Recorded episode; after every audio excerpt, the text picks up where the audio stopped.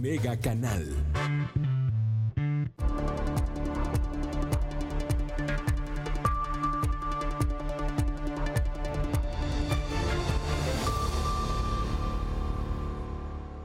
¿Cómo está usted? Muchísimas gracias por estar con nosotros en Mega Noticias Vespertino. Le agradezco que nos acompañe esta tarde. Ya lo sabe, estamos transmitiendo a través del canal 151 de Megacable. También, también estamos eh, a través del Facebook Live. En esta red social de Facebook usted nos encuentra como Mega Noticias Colima.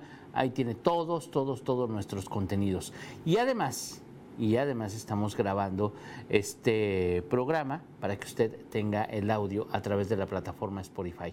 Por allá eso de las 3.40, 3.50 de la tarde, ahí lo va a tener para que usted lo escuche ya después con calma, con tiempo y bueno, pues esté informado de lo que pasa aquí en Colima.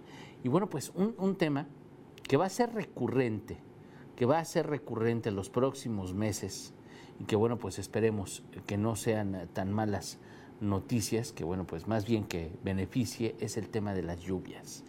Que bueno, pues ya empiezan las primeras tormentas, empiezan a caer las primeras precipitaciones copiosas, si me permite la expresión, en el estado. Aquí en la zona metropolitana Colima Villa de Álvarez, bueno, pues ya vivimos una, la primera inundación en la zona de los perritos, que después de tantas obras, que después de tanto que hacen las autoridades o que dicen que hacen, bueno, pues ahí están las inundaciones, de tanto que le invierten, que si el colector, que si la reparación de no sé qué ducto, pueden cambiar lo que quieran. Le digo, no van a, no van a, a conseguir hacer más. Entonces nosotros ya como ciudadanos sabemos, como automovilistas debemos saber que pues se va a seguir inundando esa zona. Tratemos de evitarla cuando empiece a llover fuerte, eh, cuando escuchemos hay que estar pendientes de, la radio, del Twitter, de, los, de las redes sociales, hay que estar pendiente de lo que digan las autoridades, porque precisamente es a través de las autoridades, a través de las redes, a través de los medios, que nos vamos a enterar si está inundada una zona, si hay un lugar de riesgo, si hay un deslave, si un vado se está llenando.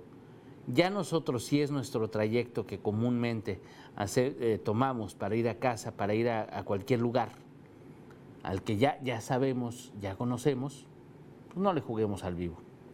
De verdad, haga caso a las recomendaciones, no le juegue al vivo porque obviamente la situación se puede poner impredecible.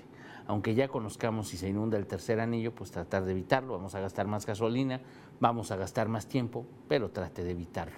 Si hay una zona por la que usted pasa todos los días, pero cuando llueve sube el agua mucho y puede afectarle a su vehículo, evite esa zona. De verdad, haga caso a las recomendaciones porque ya empiezan las precipitaciones, ya nos dimos cuenta que pues las eh, labores preventivas de las autoridades no son suficientes. Ya nos hemos dado cuenta que lo que pretenden hacer autoridades municipales, que si el Estado, que si cualquier autoridad, definitivamente no es suficiente. No ha servido mucho lo que han hecho, por ejemplo, aquí en la zona metropolitana Colima, Villa de Álvarez, para mitigar algunos puntos de inundación. Y vamos a terminar como los vecinos o los comerciantes o los que tienen sus negocios allá por la zona del 20 de noviembre. Que bueno, pues cansados de que no cambien las cosas, cansados de que las autoridades hagan o digan qué hacen y no pasa nada, terminan los, los vecinos colocando costales, poniendo sus barricadas para evitar que, pase el agua. Y pues no debería ser así. No debería ocurrir esto. No tendríamos que tomar los vecinos eh, soluciones extras, soluciones emergentes, eh, soluciones que no están en nuestro presupuesto, cuando pues es una cuestión de, de obras públicas, cuando es una cuestión que le correspondería a alguna autoridad y que no hacen su chamba. Ciertamente si vivimos en zonas de riesgo, si estamos muy cerca del cauce de un arroyo, si estamos en una zona muy baja, donde ya sabemos que se va a inundar, pues sí, tenemos que alejarnos, tenemos que retirarnos, tenemos que quitarnos de ahí, tenemos que hacer caso a la recomendación de las autoridades, porque sí han costado vidas, digo, cada temporal, y, y déjeme le digo, cada temporal las autoridades dicen una cosa y termina siendo otra prevén un temporal copioso, prevén un temporal no sé cuánta cosa, y pues realmente cae poquita agua. Y ocurre que prevén un temporal con mucha agua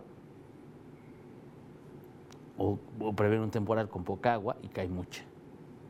En el tema de los huracanes, que obviamente pues estamos en una zona de costa, pues también hay que tomar en cuenta que cada, eh, cada huracán, cada eh, tormenta, cada fenómeno meteorológico, pues nos va a afectar en el estado. Entonces, si se prevé que este año eh, sean más fenómenos meteorológicos, más huracanes, tormentas tropicales, etcétera, si se prevé que sean más que en otros años, pues sí hay que tomarlo muy, muy, muy en cuenta porque seguramente nos va a llover más.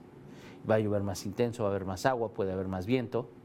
Y pues tenemos que prepararnos en casa, desde el impermeabilizante hasta cortar ramas, hasta quitar todo lo que sea de riesgo para evitar, para evitar afectaciones. Hoy en Manzanillo nada más, las últimas lluvias, las últimas lluvias que cayeron durante la noche, durante la madrugada, es solamente una tormenta, una precipitación. Las inundaciones que dejó, las inundaciones que provocó, hubo hasta deslaves allá en el municipio de Manzanillo y es de las primeras, es de las primeras que caen el temporal. Entonces sí, tienen que tomar muy, muy, muy en cuenta las autoridades y nosotros como ciudadanos las recomendaciones, cuáles son los lineamientos, dónde sí, dónde no. Tenemos que estar informados porque durante este temporal va a ser muy importante conocer las rutas, saber dónde son los puntos de riesgo, cuáles son las vías alternas que podemos tomar en caso de que se inunde. Y todo eso no lo tendríamos que decidir, no lo tendríamos que decidir en plena tormenta. Porque si, si estamos enfocados en, esquivar las inundaciones, en esquivar los charcos, si estamos enfocados en lo que vamos, vamos manejando, vamos en el transporte público, etcétera, etcétera, no vamos a poder poner atención si ya sabíamos eh, decidir una ruta alterna, no vamos a poder decidir muchas cosas. Entonces hay que tomarlo con tiempo. Estamos todavía a tiempo de elaborar un plan, una ruta, un trayecto que nos evite riesgos. En serio, toma una pluma, toma un papel en, el celular, donde sea, como guste, pero a ver, si yo me voy de aquí, salgo de acá, tanto, tanto, pero esta zona, este punto, este otro, este otro se inundan, este punto es de riesgo, ah, pues busco una ruta alterna que no se inunde y ya cuando llueva, ya cuando caiga el tormentón, pues ya que, que todos los demás hagan lo que tengan que hacer, yo ya me salvé. Y créame que en estos casos, en el tema de la lluvia, sí tiene que ver mucho, mucho, pero realmente mucho la prevención. Más de lo que hagan o digan que hacen las autoridades. Digo, no es porque no les creamos, ¿sí? Hay, que ver realmente qué hacen para evitar las inundaciones, qué hacen en obras. Le digo, ya no va a pasar mucho de aquí hasta, por, lo pronto, de aquí hasta dentro de dos años más o menos. El año que entra no va a pasar nada, es año electoral. Entonces olvídese. Entonces, más o menos de aquí a dos años vamos a volver a ver obras públicas importantes, vamos a ver unas obras que posiblemente nos puedan servir bien a los ciudadanos. Digo, no es que, haya perdido la fe, pero realmente pues la situación, así es, ya estamos casi en campaña política.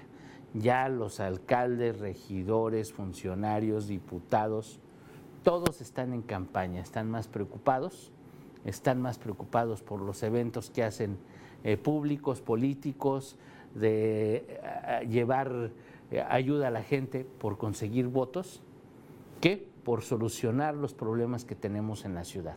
Eso es un hecho, ¿eh? Créame que eso, eso, eso es un hecho. Pero bueno, así están las cosas, así están las últimas lluvias, le digo el manzanillo, pues hubo algunas afectaciones en la madrugada, todavía había encharcamientos, inundaciones en la mañana ya en el municipio de Manzanillo, algunos deslaves, cortes leves de carretera si usted quiere, pero al final retrasan el tráfico, al final retrasan el tránsito vehicular y es donde nosotros tenemos que tener precaución, tratar de estar informados, tratar de estar comunicados, tener rutas, vías alternas, eso va a ser fundamental durante este temporal de lluvias. Y mire, y precisamente ahorita nos vamos a comunicar con mi compañero Manuel Pozos, vamos a comunicarnos con mi compañero Manuel Pozos, porque fíjese nada más, desde hace, hablando precisamente del clima, hablando de estas cuestiones climáticas, desde hace semanas, desde hace sí, creo semanas, ¿eh? Creo que la primera llamada que tuvimos fue hace como dos o tres semanas del tema de los cañones antigranizo. Hoy en la noche ya le presentaremos la información completa con mi compañera Dinora Aguirre Villalpando a las 7.58 de la noche. Pero este tema de los cañones antigranizo, le digo que hemos recibido varias llamadas desde hace semanas de que, bueno, pues escuchan, de que iba a empezar a llover y de repente se oye la explosión, las nubes se separaron, ya no llovió. Y tenemos llamadas precisamente pidiéndonos que, bueno, pues veamos qué es lo que está pasando con esos cañones antigranizo, qué es lo que está ocurriendo. Y ahorita le digo, vamos a enlazarnos con mi compañero Manuel Pozos. Eh, camarena, ¿nos enlazamos con Manuel? Ah, ya. ahorita nos vamos a enlazar con mi compañero Manuel Pozos para hablar de este tema. Él está, trabajando este tema junto con mi compañera Carisolano, eh, también eh, sobre este tema de los cañones antigranizo. En la noche le vamos a hablar de la legislación, porque hay una ley aquí en Colima. Hay una ley desde el 2016, que como muchas leyes en el Estado es letra muerta, porque nada más está ahí. En la noche ya le diremos de qué se trata específicamente, cuáles son los artículos, etcétera. Pero mi compañero Manuel Pozos pues habló con diputados, precisamente son los que aprueban las leyes, con la Conagua con los productores. Hoy le digo, vamos a presentar todo este trabajo completo, pero le vamos a dar un adelanto, un adelanto sobre este, sobre este tema, que cada año, cada temporal de lluvias genera polémica, genera molestia, genera reacciones, genera muchas cosas, pero hay de verdad que, puntos muy eh, eh, discordes, puntos muy distintos entre autoridades, entre las fuentes, entre lo que dice Conagua, por ejemplo, entre lo que puede decir una diputada, en lo que puede decir un líder de productores. Realmente pues tenemos versiones distintas y lo que sí le puedo decir es que desde hace años, unos tres años que tenemos aquí en Mega Noticias Colima, los hemos buscado Hemos buscado los cañones antigranizo, la verdad es que no los hemos visto. Yo no quiere decir que no existan. Y yo y le he dicho en este espacio y en otros espacios, le he dicho, si usted los ve, si sabe dónde operan, dónde están, díganos, vamos y los grabamos. Eso verdaderamente sí lo, sí lo hacemos. Es importante saber dónde están, qué están haciendo, quién los, quién los maneja, quién los controla, quién los usa, porque realmente la, queja de estos cañones antigranizo es que inhiben la lluvia. Bueno, el objetivo, lo dice su nombre, son cañones antigranizo. El chiste es que no caiga el granizo, que no se congele el agua y, bueno, pues no afecten cultivos. Ese sería el sentido estricto de este, de este tema. Pero lo que ocurre es que no, eh, no, no los están usando para eso. Invariablemente, aunque no se junten para el agua, aunque no se junten para, eh, digo, aunque el, agua no se congele, los están usando para dispersar las nubes. Eso es lo que nos dicen en las llamadas. Porque le digo, tenemos muchas, muchas, muchas llamadas sobre esto, que están usando los cañones antigranizo para dispersar las nubes, para que no llueva, deja de llover, llueve menos, o llueve en unos puntos sí, en otros puntos no, y bueno, pues todo esto genera especulaciones, genera muchas cosas y le digo, y hoy en la noche, hoy en la noche le vamos a presentar este, este tema. Mi compañero Manuel Pozo está trabajando el tema, él se lo va, se lo va a presentar ya completo, va a ver cuáles son las reacciones, cuáles son los puntos de vista. ¿Con quién? ¿Puedes hablar? ¿Eh? Digo, uno no adivina y no, no oigo nada acá, pero bueno. Imagino que está mi compañero Manuel Pozos. Ah, vamos a enlazarnos ya con mi compañero Manuel Pozos sobre este tema. Manuel, muy buena tarde. ¿Qué tal, Ulises? Muy buenas tardes. Te saludo en este día miércoles y así como tú lo estás comentando, pues hemos este, también hecho una revisión a este asunto de los cañones antigranizo y bien tú lo mencionas, eh, tanto autoridades como diputados y como los mismos productores hay opiniones discordantes es decir, pues este, por una parte, pues este, hemos platicado con el subdirector técnico de la Comisión Nacional del Agua en Colima, Ernesto Paulino Santana, y pues fíjate que aquí la autoridad este, federal nos está comentando que pues a pesar de que sí se han presentado denuncias ante este organismo federal, pues ellos aseguran que nunca han visto un cañón antigranizo como tal. Y pues bueno, aquí también este, eh, señalan que la falta de lluvias se debe principalmente a las condiciones atmosféricas que prevalecen en el Pacífico mexicano y no específicamente al uso de estos métodos para inhibir las lluvias. Y también pues platicamos con la diputada Marta Mesa Oregón, quien formó parte de precisamente de impulsar lo que es la ley para la mitigación y adaptación ante los efectos del cambio climático que se creó desde el 2016, eh, precisamente por este problema del uso de cañones antigranizo para este, dispersar las nubes y evitar que llueva. Pues este, la diputada señala que en, este, en esta creación de ley participaron organismos como lo que es eh, federales, como la CONAGUA, la Semarnat, el IMADES, precisamente por todas las quejas que estaban presentando los productores aquí en Colima en el sentido de que sí se estaban utilizando cañones antigranizo para evitar las lluvias. Y pues a la diputada asegura que esta ley ya debe castigar precisamente a las personas responsables que utilicen estos métodos para este para modificar el régimen de lluvias. Sin embargo, eh, como bien lo dice Ulises, platicamos también con los productores, en este caso con, con Arnoldo Vizcaíno, quien es dirigente de Productores Unidos este, eh, eh, aquí en Colima, y pues quien fue precisamente uno de los principales este, demandantes de que se castigara este el uso de cañones antigranizo, y pues él nos comentó que, que este, efectivamente últimamente ya no se han este, presentado, podemos decir que denuncias o no se ha visto que se estén utilizando ahorita estos cañones. Sin embargo, él dice bien que en eso no quiere decir que en, años anteriores no se haya hecho. Él denunció que anteriormente los cañones antigranizo se utilizaban tanto en Comala, por este, por también por el lado de Cuauhtémoc, allá para este, también para las cercanías del volcán, precisamente para este, inhibir las nubes y evitar que, que lloviera. Y pues él reconoce que participó en esta creación de esta ley y, pues hasta ahorita se señala que este es este el IMADES quien debe estar ser el responsable de aplicarla. Sin embargo, él señala que desde el gobierno del estado hacen falta todavía el reglamento, en este caso, para que se especifiquen las sanciones este, que se deben este, imponer contra aquellas personas. Él dice que desde el año pasado el gobierno del estado no ha emitido este reglamento, por lo tanto prácticamente la, ley, esta ley que se creó desde el 2016 está inoperante, o sea, no, puede, no puede funcionar sin el reglamento.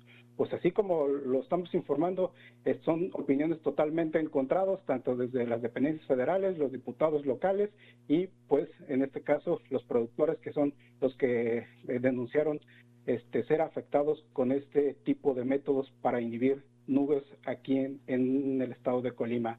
Este, Ulises.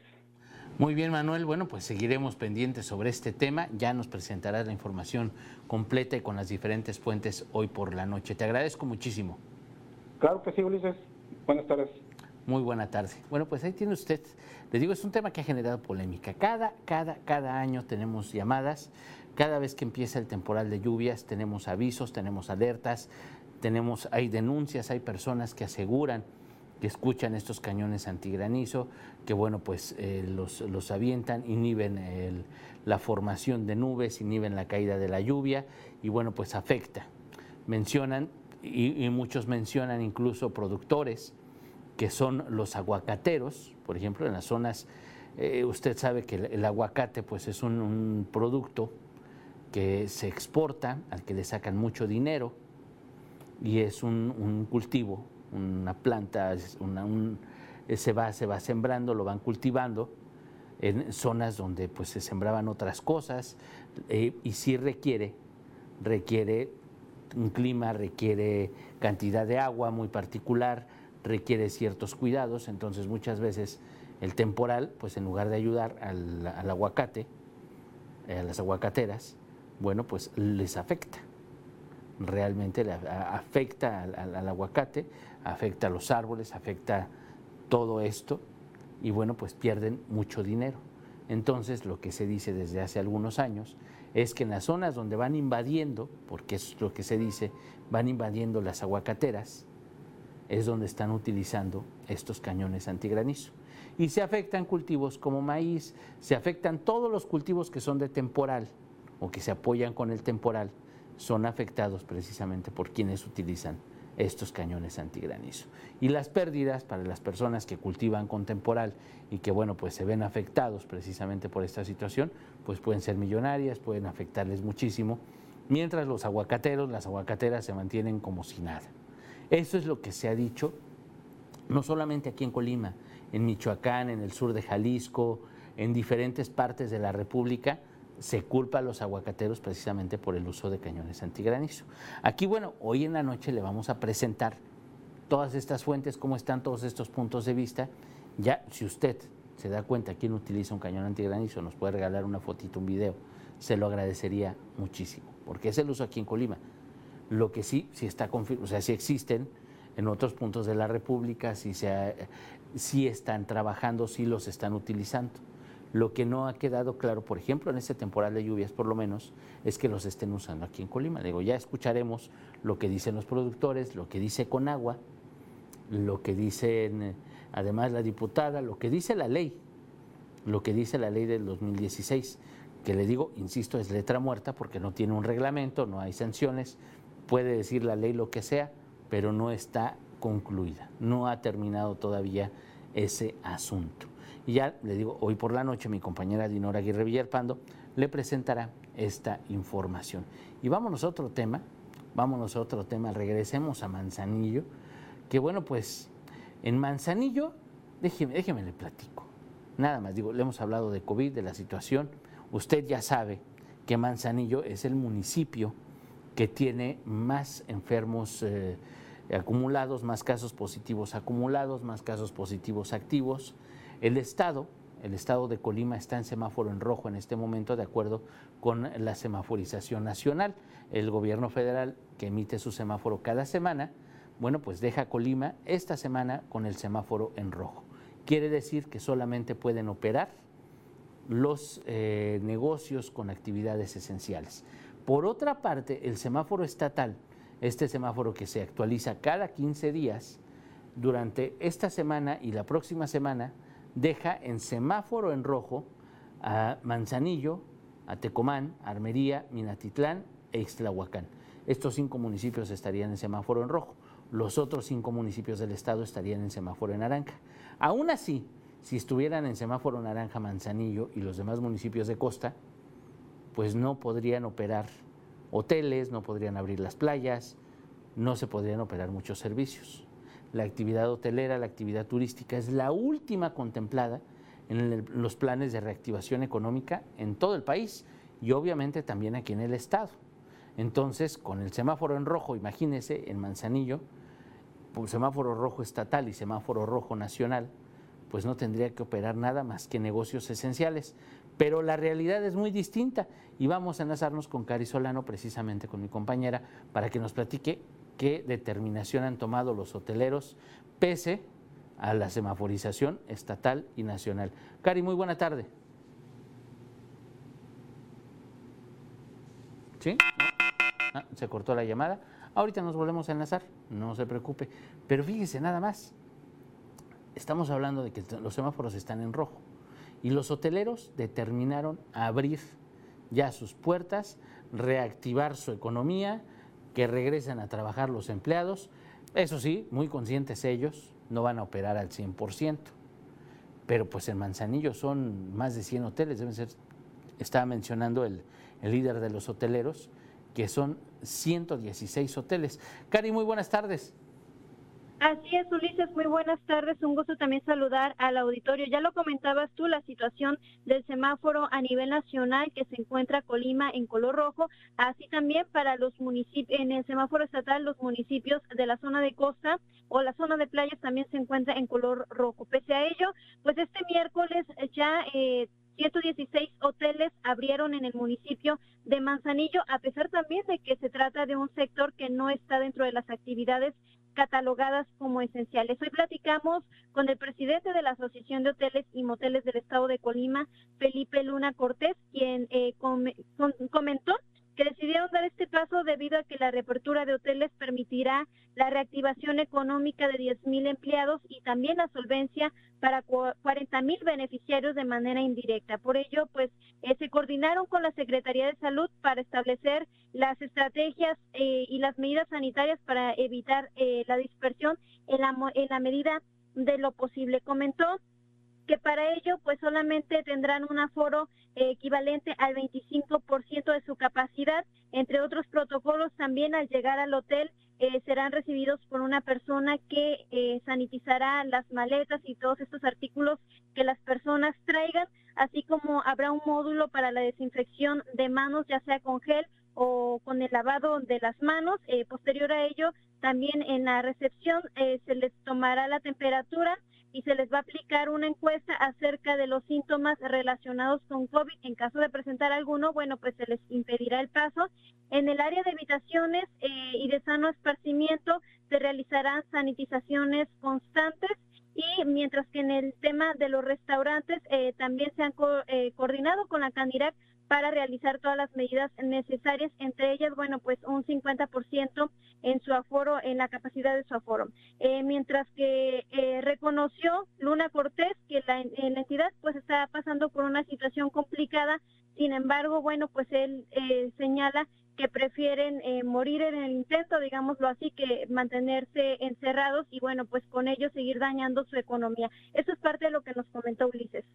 Híjole, pues la verdad es que sí es una situación muy complicada, son decisiones eh, difíciles, incluso contravenir los lineamientos que ya se tienen marcados a nivel federal, a nivel estatal, y bueno, pues estaban en riesgo de quebrar, ya habíamos platicado con ellos desde hace meses, y bueno, pues cada vez las pérdidas son mayores, son mayores, se suman millones de pesos a las pérdidas, y bueno, pues vamos a ver además qué dice sobre esto la autoridad estatal, qué dice además el gobierno, COFEPRIS, COESPRIS, bueno, el municipio, que no, no dice mucho, pero vamos a ver qué dicen también las autoridades, si los respaldan, los apoyan, continúa así o a ver qué medidas se toman. Por lo pronto, muchísimas gracias, Cari. Muy buenas tardes. Muy, muy buena tarde. Ya escuchó a mi compañera Karina Solano precisamente con este, con este tema. Las playas continúan cerradas, deben permanecer cerradas de acuerdo con los lineamientos que marcan el semáforo estatal y el semáforo del gobierno federal. Estamos hablando de que los dos están en semáforo en rojo.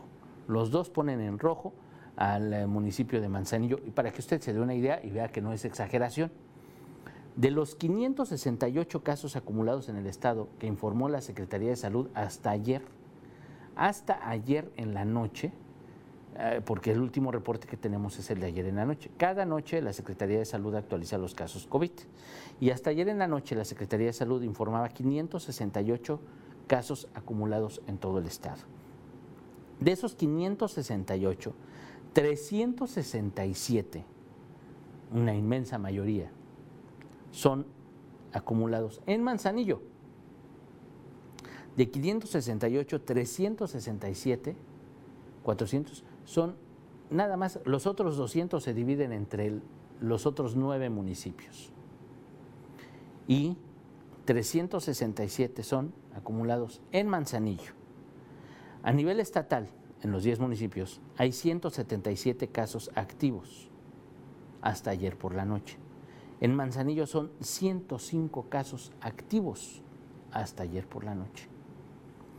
En, a, nivel, a nivel estatal, en los 10 municipios han muerto 78 personas por COVID-19.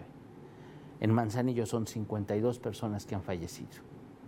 Y de los casos sospechosos, de los 99 casos sospechosos en el estado, 49 son en Manzanillo. Quiere decir que el foco rojo, el verdadero problema en el estado, es Manzanillo. Y ahí tiene usted el mapa. Le digo, es información oficial, es información que emite la Secretaría de Salud todos los días por la noche. Es la información que emite la Secretaría de Salud del Gobierno del Estado. Y ahí tiene usted, las estadísticas no mienten, Manzanillo pues es el inmenso foco rojo de esta situación y a pesar de los datos, a pesar de las estadísticas, a pesar de la situación, pues ya abrieron los hoteles. Así de sencillo y a pesar de los lineamientos del gobierno estatal y del gobierno federal. Así están las cosas aquí en el estado. Bueno, Ya le espera mi compañera Dinora Aguirre Villalpando hoy por la noche a las 7.58 de la noche. Yo le agradezco mucho su atención. Lo espero mañana a las 11 de la mañana. Muy buena tarde, muy buen provecho.